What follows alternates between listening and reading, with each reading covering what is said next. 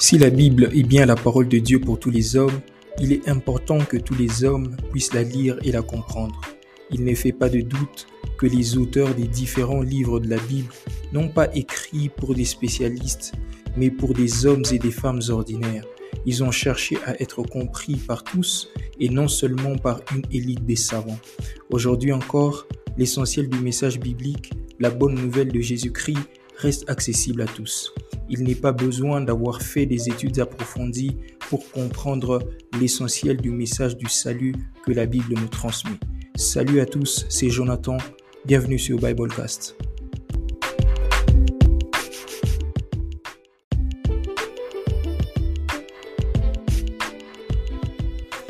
Dans cet épisode, j'aborde un nouveau sujet qui pourrait nous prendre un ou deux autres épisodes avant de pouvoir épuiser complètement la matière prévue. Il s'agit des obstacles à la compréhension de la Bible. Dans l'épisode précédent, le tout premier, nous avons parlé de ce sujet important sous forme d'une question. Comprends-tu ce que tu lis? Je me rappelle avoir donné trois, je dirais trois étapes qu'implique une bonne compréhension de la Bible. La première dimension, c'est que la compréhension de la Bible implique la compréhension de la pensée de l'auteur. La deuxième dimension implique la compréhension, c'est que voulait dire la pensée de l'auteur pour ses premiers destinataires. Et la troisième dimension, c'est l'application qu'on peut tirer de cette compréhension-là. Ça veut dire ce que cette compréhension, c'est que cette pensée de l'auteur veut dire pour nous dans notre contexte Alors, la Bible, les auteurs bibliques étaient des hommes qui ont vécu dans une époque, dans une culture, dans des circonstances historiques, géographiques complètement éloignées des autres, des nôtres. Ils ont d'abord écrit pour leurs contemporains, dans leur propre contexte, dans leur propre dans leur propre civilisation à eux, dans leur propre vie. Il n'est donc pas étonnant que leur façon de pouvoir s'exprimer, qu'ils puissent faire référence à des situations, à des, à des situations euh, religieuses, à des situations économiques, à des situations politiques, à à des phénomènes de civilisation que nous ne connaissons pas ou que nous connaissons moins et que ces choses nous posent problème et que ces choses puissent nous empêcher de mieux comprendre la Bible. Alors, l'un des premiers obstacles à la compréhension et à la bonne compréhension de la Bible, c'est ce que j'ai appelé la négligence du contexte.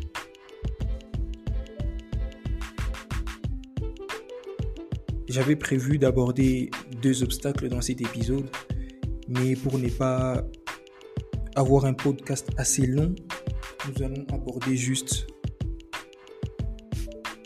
ce premier obstacle-là, la négligence des contextes. Et dans le numéro suivant, nous aborderons le deuxième obstacle également un obstacle important. Il s'agit des systèmes d'interprétation inconscients. La négligence des contextes. Comme je l'ai dit de prime abord, c'est que les auteurs bibliques ont écrit dans un contexte historico-géographico religieux, dans un contexte de civilisation complètement différent du nôtre. Parce que la vie à l'époque des auteurs est complètement différente de nous. La plupart des livres de la Bible sont il y a pratiquement 20 à 35, à 35 siècles qui nous séparent de, de cela. Essayez d'imaginer euh, la distance de civilisation qu'on peut avoir. La vie de cette époque-là qui était totalement une vie d'agriculture, une, une vie pastorale, je dirais, n'a rien à voir avec la société d'aujourd'hui qui est industrialisée, une société qui tend vers euh, la révolution de la technologie avec tout ce qui est intelligence artificielle. Les entreprises telles qu'on les connaît aujourd'hui, les banques, les, les mining, les, les assurances, le transport, les moyens des transports. Aujourd'hui, on a les avions. Aujourd'hui, on a des voitures. Aujourd'hui, on a des trains. C'est des choses qui, à l'époque, n'existaient pas. À l'époque, les moyens des transports, c'était des ânes, c'était, c'était des chars, c'était le pied. On faisait les, gens parcouraient des longues distances. Les gens vivaient essentiellement de, de l'élevage. Et donc, nous sommes là dans deux contextes de vie complètement opposés, complètement aux antipodes. Et si nous devrions comprendre, tirer la meilleure partie du message central de la Bible, nous devrions faire l'effort de comprendre comme les premiers destinataires auront compris. Parce que quand dans la Bible, certaines expressions sont utilisées, ces expressions-là ne veulent pas dire exactement ce que ça résonne dans les oreilles d'un francophone contemporain d'aujourd'hui. Je vous donne un exemple banal. Parce que si je prends une phrase aujourd'hui, dans le contexte d'aujourd'hui, je prends une phrase simple. Les syndicalistes, les représentants, les représentants syndicaux d'une entreprise ont fait de réclamations, par exemple, autour de leur assiette salariale. Cette phrase-là, pour vous, elle est simple à comprendre, elle est claire, elle est limpide. Mais quand on, rentre 20 siècles en arrière, les gens de l'époque n'auront rien compris. Rien du tout. Parce qu'à l'époque, il n'y a pas d'entreprise, il n'y a pas de syndicat, ils savent même pas ce que c'est quoi une assiette salariale. Et c'est l'inverse que nous, nous vivons aujourd'hui parce que la plupart des choses auxquelles on fait allusion dans la Bible sont des civilisations de... C'est un contexte de vie, de société qui ne ressemble pas à aujourd'hui. Et le piège, c'est de vouloir comprendre ce qui est dit dans le contexte de civilisation éloignée de nous, comme si c'était dit dans notre époque d'aujourd'hui. C'est là le piège qu'il y a dans la négligence des contextes. Alors quand je parle de contexte, vous devriez comprendre trois choses.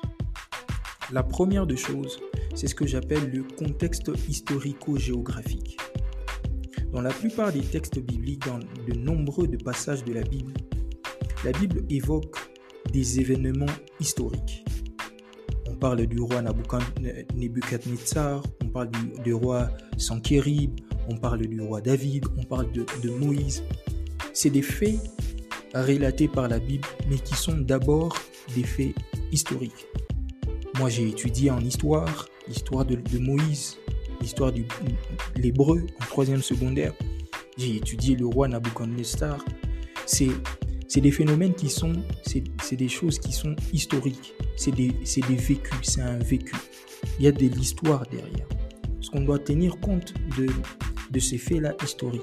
Au-delà de l'information que la Bible nous produit, l'histoire que je peux appeler entre griffes profane apporte également des informations qui pourront, qui pourront être essentielles à notre compréhension du message de la Bible.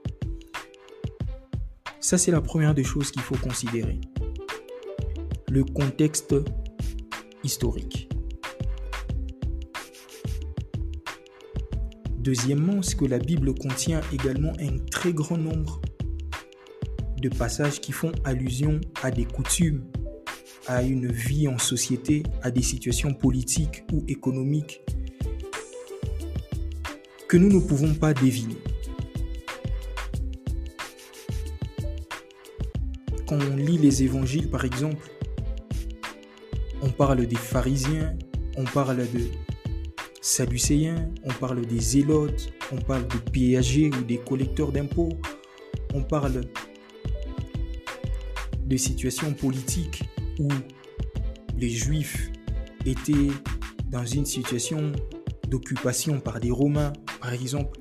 Ça, c'est des choses que l'on doit considérer si on veut comprendre certains textes, certains textes pardon, qui font allusion à ces situations, à ces groupes sociaux. Parce que si vous voulez comprendre pourquoi Jésus s'acharne autant dans ses, dans, dans ses paroles, dans ses paraboles, quand il donne l'enseignement aux disciples, pourquoi il s'acharne autant sur les pharisiens?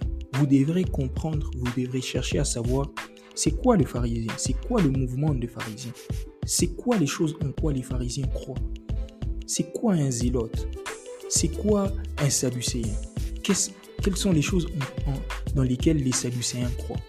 Il ne suffit pas que de lire euh, faites attention au levain des pharisiens. Ça veut dire quoi levain des pharisiens? Si vous ne savez pas ce que c'est qu'un pharisien, si vous ne savez pas ce que c'est que le levain, si vous ne savez pas comment les pains à l'époque étaient produits en mettant du levain, que, à quoi servait le levain dans les pains, ce sont ces questions-là qui vont vous permettre de comprendre la manière dont les disciples auraient compris cette phrase. Et maintenant de répliquer cette compréhension dans le contexte d'aujourd'hui. La troisième des choses, c'est que la Bible fait allusion à, de, à des villes, la Bible fait allusion à des montagnes, la Bible fait allusion à des villages, à des rivières. La Bible fait allusion à des cités géographiques. Et ces éléments sont également importants pour pouvoir situer les cours des événements. Quand la Bible parle du, quand on parle du mont Tabor, quand on parle du mont, du des Oliviers, quand on parle de, du Jourdain, quand on parle de, de la mer Rouge, quand on parle de, de, de, de la mer Morte, ces éléments sont des éléments géographiques qui sont importants dans la situation, dans la, dans la capacité à pouvoir situer chaque événement dans, son, dans le milieu du déroulement pour pouvoir comprendre effectivement le message lié à cela. sont là les trois choses à comprendre dans le contexte historico-géographique. D'abord, comprendre l'histoire derrière les événements bibliques. Ensuite, comprendre les coutumes, les groupes sociaux, les situations politiques, l'économie de l'époque. Comment était l'économie de l'époque? Comprendre euh, les villes, les cités, les villages, ainsi de suite. La deuxième des choses, c'est ce que j'ai appelé, le contexte culturel. Le monde des hommes de la Bible était très différent du nôtre. La civilisation était pastorale, je l'ai dit, et agricole. D'autrefois, elle n'a pas grand-chose de commun avec le monde d'aujourd'hui. Le monde d'autrefois. Rien de commun avec le monde d'aujourd'hui. Aujourd'hui, nous sommes à l'époque du numérique, à l'époque de l'industrialisation, à l'époque de la mécanique. Tout est mécanisé, tout est industrialisé. Mais la civilisation de l'époque n'avait rien à voir d'aujourd'hui. Et donc, il est important de pouvoir remettre chaque parole de la Bible dans son contexte de civilisation. Quand on parle de, de théraphime, par exemple, dans Genèse 31, ça veut dire quoi les théraphimes? C'était quoi la coutume, par exemple, de la coutume du rachat ou le droit de rachat? Quand, vous lisez Ruth, on dit que euh, Boaz avait le droit de rachat. Ça veut dire quoi le, culture, la culture liée au mariage, comment les gens, les gens se mariaient à l'époque. Quand vous comprenez, vous allez comprendre la pensée de Dieu derrière le mariage.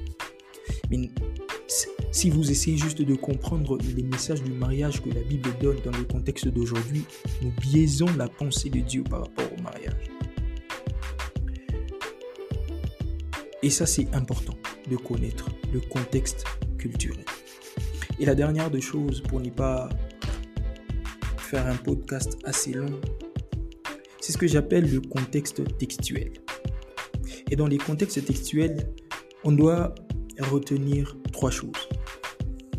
La première des choses, c'est ce que j'appelle le vocabulaire. C'est que dans l'interprétation de, des langues, rien à voir d'abord avec que ce soit les langues anciennes, rien à voir avec l'hébreu, l'araméen ou les grecs, les trois langues dans lesquelles la Bible a été écrite, mais des langues d'aujourd'hui. Nous sommes tous conscients qu'il n'y a pas d'exacte correspondance de tous les mots qui existent dans une langue vers une autre. Il y a toujours des à peu près. Un seul terme peut vouloir dire plusieurs autres choses dans une autre langue. Une seule euh, citation peut avoir plusieurs sens dans une autre langue. Et donc il est important, si on veut mieux comprendre le message de la Bible, de pouvoir chercher à comprendre les sens, le véritable sens des mots, le vocabulaire attaché aux mots. Il est important de comprendre les vocabulaires des mots. Quand on parle de, de la repentance, ça veut dire quoi? Quand la Bible parle de repentance, ce n'est pas repentance ce que nous, nous comprenons de la repentance aujourd'hui. Il faudrait pas qu'on l'ignore. La Bible parle de repentance dans le contexte de l'époque. Et la langue qui est utilisée, c'est une langue qui n'a rien à voir avec le français d'aujourd'hui. Donc la définition que le dictionnaire français donne au mot repentance n'est pas forcément la même définition qui a résonné dans, dans les oreilles des personnes qui ont entendu Jean-Baptiste parler dans Matthieu chapitre 3, le verset 8. Et donc c'est important de pouvoir comprendre les mots dans leur contexte, comprendre les mots dans les contextes de l'époque, les sens des mots, les sens des phrases. Deuxième chose, c'est la structure grammaticale. Nous savons tous que chaque langue a une structure grammaticale propre à elle. En, français, la structure euh, phraséologique, c'est que vous avez un sujet, vous avez un verbe qui définit l'action et vous avez un complément qui, euh, qui définit la manière dont l'action se pose. Mais ce n'est pas la même chose en hébreu, par exemple, ou en grec. Et donc, la structure grammaticale est aussi importante. Par exemple, le temps. En hébreu, il n'y a pas le, temps comme nous le connaissons en français, le passé, le présent et le futur. Ils n'ont pas le même temps. Ce qui veut dire que certains temps que nous avons dans notre Bible en français, c'est juste une manière de pouvoir faire comprendre ce que l'auteur voulait dire. Donc c'est pourquoi c'est important de, de, faire attention à ces choses-là. La structure grammaticale, les, phrases, par exemple. Euh, et la dernière des choses, ce sont les genres littéraires. Dans la Bible, il n'y a pas que un, seul style d'écriture. Il y a plusieurs genres littéraires dans la Bible. On a des narrations, on a les livres prophétiques, on a les lettres, on a les, évangiles. Vous ne pouvez pas lire un livre prophétique comme un livre historique. Vous ne pouvez pas lire un évangile comme un livre prophétique, par exemple. Ça, c'est le contexte textuel. La dernière des choses que je peux ajouter sur le contexte textuel, c'est que en dehors des proverbes, et quelquefois des psaumes. Tous les autres livres de la Bible ne sont pas un ensemble versets qui sont séparés les uns des autres. Et d'ailleurs, les, les versets ont été introduits pour permettre aux gens de se repérer facilement. Mais à l'époque de l'écriture, les auteurs n'écrivaient pas en termes de chapitres et de versets. Ils écrivaient leurs pensées. Ils les écrivaient, ils, ils donnaient leurs pensées. Et ce sont les hommes avec l'évolution pour permettre euh, voilà, que les gens se retrouvent facilement. On a introduit la notion des chapitres, la notion de versets, mais à l'époque, la Bible n'a pas été écrite en versets. Et donc, euh, quand vous lisez un verset, vous devrez comprendre le verset dans le contexte où il est donné, dans le contexte de son passage global, dans le contexte du chapitre global, dans le contexte du livre global. Vous devez le comprendre dans ce contexte-là. Vous devez également le comprendre dans le contexte global de toute la Bible. Vous ne pouvez pas tirer conclusion d'un verset et que votre conclusion puisse euh, contredire ce que la Bible dit ailleurs, parce que la Bible ne peut se contredire. L'Esprit de Dieu ne peut se contredire. La Bible s'explique par la Bible. C'est-à-dire que ce que vous lisez dans, dans, dans l'Ancien Testament, par exemple, doit trouver une explication dans le Nouveau, ou dans un autre passage, ou, dans, ou quelque part ailleurs? Et donc, vous ne pouvez, vous devrez considérer ça, le contexte textuel, le contexte du passage, le contexte global de la révélation de Dieu.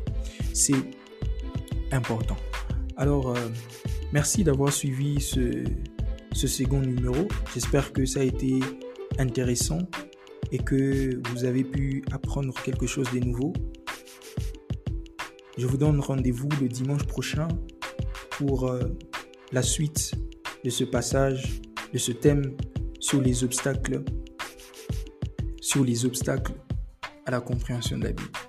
C'était Jonathan. Merci d'avoir écouté Biblecast. À la prochaine.